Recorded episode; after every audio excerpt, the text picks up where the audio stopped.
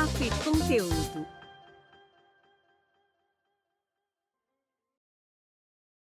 Meu nome é Marcos Menezes. Esse aqui é mais um episódio do podcast Papo e Conteúdo. E hoje a nossa convidada é a Carol Neri. Ela é a dona da escola e clínica de estética Dona Bela. Tudo bem, Carol? Tudo bem, graças a Deus. Você? Tudo bem. Eu agradeço a sua participação. Show de bola, vai ser legal. Bom, pessoal, para quem está nos vendo, esse é o nosso primeiro episódio que nós estamos fazendo por imagem. Então, acho que vai ser bem legal agora. Vocês também vão poder ver os convidados que participam aqui do episódio. E eu queria que você falasse, Carol, nossa primeira pergunta, usar uma colinha aqui para ajudar. Ah, você é formada em Educação Física e Odontologia, né? Eu queria saber Isso, por que exatamente. você mudou para a área de estética. É, na verdade, a educação física, eu trabalhei com um projeto social no Hospital Albert Einstein, dentro da comunidade Paraisópolis. E dentro da educação física, é, eu gostava muito de fazer esse serviço social, mas falando de dinheiro, não tinha um retorno financeiro, né? Então, eu acabei saindo, continuei fazendo as atividades sociais que eu, que eu trabalhava e fui para a área da odontologia, que na área da odontologia eu comecei a, a, a conhecer a área de estética por conta dos botox, né? Uh, e algumas, algumas outras atividades que a odontologia estética uh, ela consegue nos proporcionar. E aí eu fui para esse segmento. Legal, legal. Então, fala para a gente como foi que nasceu a Dona Bela e o ano. Sim, a Dona Bela ela tem pouquíssimo tempo, a gente tem sete meses no mercado, graças a Deus está saindo muito bem aqui. Uh, ela nasceu de uma. Eu sempre fui gerente de RH, então, embora a minha atividade tenha sido é, a educação e, e, depois a odontologia área da saúde, eu trabalhava é, para uma renda financeira mesmo como gerente de RH. Eu fui gerente de RH de grandes empresas e dentro dessas empresas, a gente tinha um desligamento muito grande de mulheres. Então, geralmente era a linha de produção, a gente tinha um número de mulheres muito grande. Uh, e nessa linha de produção, no, no, no, mesmo momento que eu contratava 100, 200 pessoas, eu tinha que demitir 100, 200 pessoas Nossa. devido à demanda do trabalho. E nesse momento eu comecei a levar atividades uh, que eu pudesse dar algum tipo de, de incentivo para aquela mulher que fosse demitida naquele momento pudesse trabalhar por conta. Uhum. O homem ele, ele fica desempregado, na verdade, ele consegue se virar muito fácil. A mulher tem uma família, tem um filho, enfim. E aí, onde eu fui buscar dentro do RH atividades estéticas, cutilagem, uh, design de sobrancelha. Aí eu comecei a ver que o turnover da empresa caía bastante, porque as pessoas começaram a pedir demissão, na verdade, e não aguardavam ser demitida. Eles arrumavam ali uma, uma, uma possibilidade de aprender, né? Então, elas aprendiam, viam que conseguiam ganhar mais aprendendo em casa e saía da empresa. E aí, nesse segmento, eu falei, poxa, é, essa área aqui é uma área bem promissora. E aí foi onde eu fui para estética. A Dona Bela fica onde? É? Isso, eu queria a Dona Bela. A Dona Bela fica em Itapevi, na Grande São Paulo, né? A cidade mais conhecida aqui perto é Barueri. Então, a gente está bem pertinho da cidade. Ele fica no centro da cidade de Itapevi. É uma unidade que você tem, né? É onde Isso, fica. A escola unidade. e a clínica ficam no mesmo local. No mesmo local. Aqui a escola e a clínica no mesmo local. Aqui a gente tem uh, clínica de atendimento, desde, desde cutilagem, até todas as outras atividades estéticas, e a escola também é no mesmo local. Legal. Eu queria que você falasse um pouco sobre você, onde você nasceu, as suas referências, como foi a sua infância. Certo. Eu nasci em São Paulo, fui criada em Itapevi. Por alguns anos eu saí daqui, fui para Santos, né, com, com os meus pais, e retornei para Itapevi porque minha família tem uma história política aqui na cidade. Então, desde, desde o meu avô, enfim, tem uma história, uma, uma raiz política em Itapevi muito grande. Então, nunca saí daqui, mesmo que morando em, em Santos, eu sempre vinha para cá. Uh, eu fui criada numa família política, meu pai foi político da cidade muitos anos, hoje aposentado, trabalha na, nos bastidores da, das eleições, na verdade, mas eu fui criada nesse meio, fui criada sempre em tentar ajudar de alguma forma, né? Então, dentro do meu, dentro do meu, da minha vida, é, fui criada, hoje meus pais são casados até hoje, fui criada por eles, estou com eles até hoje, mesmo tendo um filho já. E a minha história é assim, eu, eu sou raiz aqui da cidade, todo mundo conhece, é uma raiz que a gente tem mesmo aqui. Legal. Aproveitando, fazendo um gancho aí sobre ajudar, eu queria que você falasse um pouco dessa parte social, né? Eu fiquei sabendo que você é bastante engajado. Eu queria que você falasse como que é isso para você, quem te influenciou, como é essa parte da ação social para você. É, ação social, para mim, eu mesmo não estando é, diretamente ligado em KPV, mesmo com outras atividades minhas, seja na odontologia, seja nos recursos humanos, uh, eu sempre tentei levar de alguma forma uma ajuda para as pessoas. Então, eu sempre me coloquei no lugar do outro. Então, quando eu contratava alguém, geralmente a contratação que eu tinha era um time mais vulnerável, eu queria é, entender um pouquinho para que a gente pudesse ajudar mais e mais em nome da empresa que eu trabalhava. Uh, e isso começou lá no meu primeiro emprego, que eu era estagiária do Hospital Einstein, né, o melhor hospital do país, mas aí eu fui para a área social, que é na comunidade de Paraisópolis. Depois eu fui para grandes empresas, e das grandes empresas eu sempre caía para a área social, porque eu sempre tentava buscar alguma forma uma campanha. Então, ah, tá chegando o Dia dos Pais. Nem todo pai tem uma condição é, de ter sua família perto, ou, ou até estar com o seu filho. Então, a gente tentava, de alguma forma, é, ajudar essa família, né, ajudar é, esse, esse colaborador, assim, para que pudesse se sentir mais acolhido nesse momento. E aí foi crescendo isso, foi dentro da minha vida também, como eu te disse, meu pai tem uma veia política bem forte, faz, faz vários trabalhos na cidade até hoje, uh, e eu nunca perdi isso. Aqui na Dona Bela, a gente continua com esse trabalho, então eu tenho uma ONG, a qual eu trabalho junto com eles, eles fazem vários, é, várias ações sociais na cidade ou mesmo fora dela, e a gente acaba participando de alguma forma. Aqui na, na Dona Bela a gente não cobra nenhuma micropigmentação paramédica, né?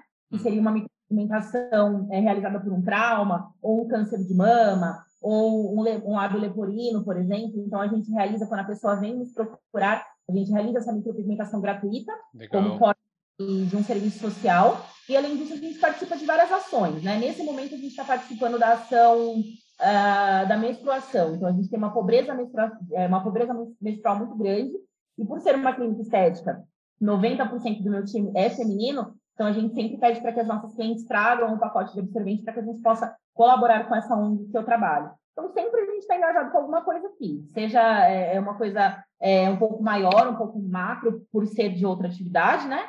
ou às vezes até uma, um volante mesmo de, de receber algum tipo de doação, de passar essa doação e também doar os nossos serviços.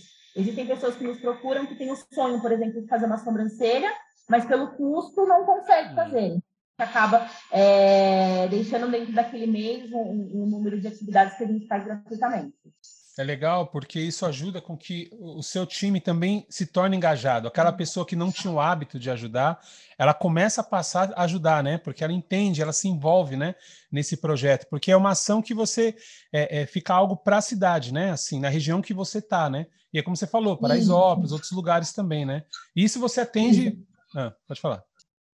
Na verdade, é, é tão legal isso, porque hoje a gente tem um time de cirurgia plástica que atende aqui conosco, né? é, um, é uma parceira minha, mas que atende aqui na, na cidade. Uh, e depois que ela veio trabalhar com a gente, ela não cobra mais a avaliação. Então, ela cobra avaliação que usa alimento não perecível. Legal. Então, acaba motivando outras pessoas também a, a, ajudar de alguma forma, né? Isso, isso é muito bacana. Legal, acaba sendo pelo exemplo, né? Uma puxando a outra. Legal. Eu queria que você falasse para você, apesar de pouco tempo que você está empreendendo, como é para você e se você acha que vale a pena empreender no Brasil? Porque é, é, é só para fazendo o gancho, dando uma esticadinha assim. Muita gente começou a empreender, né? Devido à questão da pandemia, muita gente começou a ficar desempregada e começou aquelas que já empreendiam, muitos pararam, outras estão aí, mas ainda assim, a gente sempre ouve que no Brasil é muito difícil empreender devido à questão das leis, impostos e tudo mais, né? Mas eu queria saber a sua opinião, o que, que você pensa sobre isso? É muito difícil empreender. Hoje, é, a questão da legislação, principalmente para o meu segmento, ele é bem difícil. Então, a gente tem uma questão bem burocrática. burocrática. Eu tenho uma equipe que trabalha comigo, então, tem uma pessoa que faz a administração, tem uma pessoa que trabalha com jurídico, que acaba ficando com essa parte. Eu, particularmente, não cuido disso, então, eu sou mais mão na obra, é, é, aí, mas é, é, muito difícil. Então, hoje a gente tem um número de, de impostos a serem pagos, é, principalmente no momento de pandemia, que é muito difícil, é, que não diminui, né? Então, a cada momento é uma coisa nova, a cada momento é uma legislação nova, principalmente aqui, que é a área da saúde, então a gente tem é, um olhar duplicado, é bem difícil, mas vale a pena, eu acho que vale a pena, né? É uma burocracia que acontece, acontece em todo segmento, sim. claro que no segmento da saúde ele é um pouquinho mais rígido, mas que vale a pena sim. Eu indico que as pessoas que tenham essa, essa vontade, né, de empreender, seja em qual for o segmento, e que tem essa predisposição a, a correr atrás, porque é uma corrida diária, né? É uma luta diária. Então, essa pessoa que tem essa predisposição, eu acho que vale a pena, sim. É um sonho, né? Tudo é um sonho. Então depende muito do, do teu momento ali e da tua vontade, da tua força de vontade, mas é, é difícil. Legal. Eu queria que você falasse qual a sua missão. É, eu, você sempre falou que você, é, devido à questão do seu pai, estar tá envolvido na política, você sempre teve essa missão de ajudar as pessoas, né? E hoje com a Dona Bela você consegue ajudar muito mais. Você acredita que a sua missão, o seu propósito mudou de lá para trás para hoje ou é o mesmo? Ou você acha que é, aflorou, aumentou, ficou melhor? O que, que você poderia falar sobre isso? Olha, eu acho que potencializou, né? Então, Legal. tudo que eu fazia é, antigamente, eu fazia com um propósito da minha família. Quando eu passei a trabalhar numa empresa, eu comecei a fazer com o propósito da empresa. Então, toda uma uhum. empresa grande estruturada, ela tem missão, visão e valores, a gente precisa, é, por mais que a gente tenha é, trabalhar né, de alguma forma, a missão, visão e valores ela fica muito é, a critério do que eles desenharam. Nesse momento aqui com a Dona Bela, eu consigo fazer o que eu acho que é certo. Hum. Então, isso é uma potencializada no que eu preciso fazer. Então, aqui é basicamente meu negócio, minhas regras, né? Então, às vezes eu vou um pouquinho a mais do que eu deveria, eu sou puxado um pouco de na orelha é, em relação a questões financeiras mesmo, se eu pudesse, né? É, um pouco mais eu faria. Mas o meu ideal hoje é que a Dona Bela ela cresça, principalmente como uma escola, tá? Certo. É, eu possa, uh, de uma forma é, mais estruturada até, nossa, nossa área de cursos ela é bem estruturada, mas eu queria poder ajudar mais. Então, eu quero que eu, eu quero crescer de uma forma que dentro da minha turma eu consiga, eu consiga colocar uma porcentagem gratuita de pessoas que realmente estão em situação vulnerável, que estão desempregadas, que precisam ali é, receber uma orientação, entender dentro desse segmento o que, que ela gosta, uhum. uh, a gente possa colocar ela no mercado de trabalho e que ela consiga empreender também, por que não, né? Sim, legal. Bom, eu quero agradecer, Carol, pela, por esse bate-papo. Sei que foi um bate-papo rápido aqui, mas eu quero agradecer sua participação. Eu acredito que é, essa questão do propósito, de empreender, vai ajudar muitos empreendedores, né? Muitas pessoas a, a pensar. E é legal porque no nosso, nosso podcast a gente sempre está convidando pessoas com segmentos diferentes, né? Então você acaba se identificando hoje em dia, como a gente falou, devido à questão da, da pandemia, muita gente começou a empreender.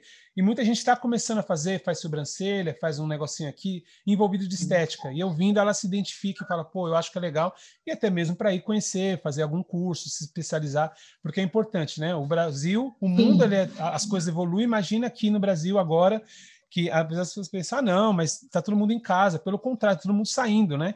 E agora as pessoas têm que começar a se virar do jeito que pode. Mas eu queria pedir para você o que eu peço para todo empreendedor aqui no final, deixar uma mensagem, uma frase, um trecho de uma música, de um livro, algo que você sempre ouve quando você está desanimada, porque eu imagino que aconteça esses dias também, você não está 100% animado todos os dias, né? Que você pensa quando você, é, essa frase, essa, esse trecho de uma música, enfim, que você pensa quando você está querendo desanimar você, você ouve e fala, não, peraí, mais um pouco, deixa eu continuar mais um pouco. Olha, eu vou ser muito sincera com você. É, o que me anima é, a continuar é ver uma pessoa que a gente ajudou de alguma forma. Então, quando, a gente, quando eu entrego um trabalho para uma pessoa, principalmente uma pessoa, principalmente não, acho que 100%, uma pessoa que não tem condição de realizar um procedimento estético, e quando a gente entrega de uma forma gratuita, um sonho, que é um sonho para uma pessoa, é o que me motiva. Então, o que me faz crescer, o que me faz continuar, o que me faz empreender, o que me faz, às vezes, nos momentos mais difíceis, é, levantar e falar, vamos lá, além do meu filho, claro, que é a minha inspiração, é, é conseguir ver no, no olho dessa pessoa que a gente realizou um sonho dela. Então, é isso que me motiva todos os dias. Muito bom. Isso aí, Carol. Sucesso para você, tudo de bom. Espero Obrigada. que a escola possa crescer cada vez mais, você consiga implantar outras unidades, tá? E muito obrigado mais uma vez por participar do episódio. Eu que agradeço, muito obrigado pelo convite e sucesso para vocês também. Maravilha. Pessoal, é isso daí. Nosso podcast agora é em vídeo, tá bom? Você pode assistir no YouTube, no Instagram, ouça também através das plataformas de streaming, na Rádio Social Plus Brasil e peço para que todos sigam o nosso Instagram, arroba Conteúdo. Tá bom? Para quem nos ouviu até aqui, meu muito obrigado e até o próximo episódio. Esse foi mais um episódio do Papo Conteúdo.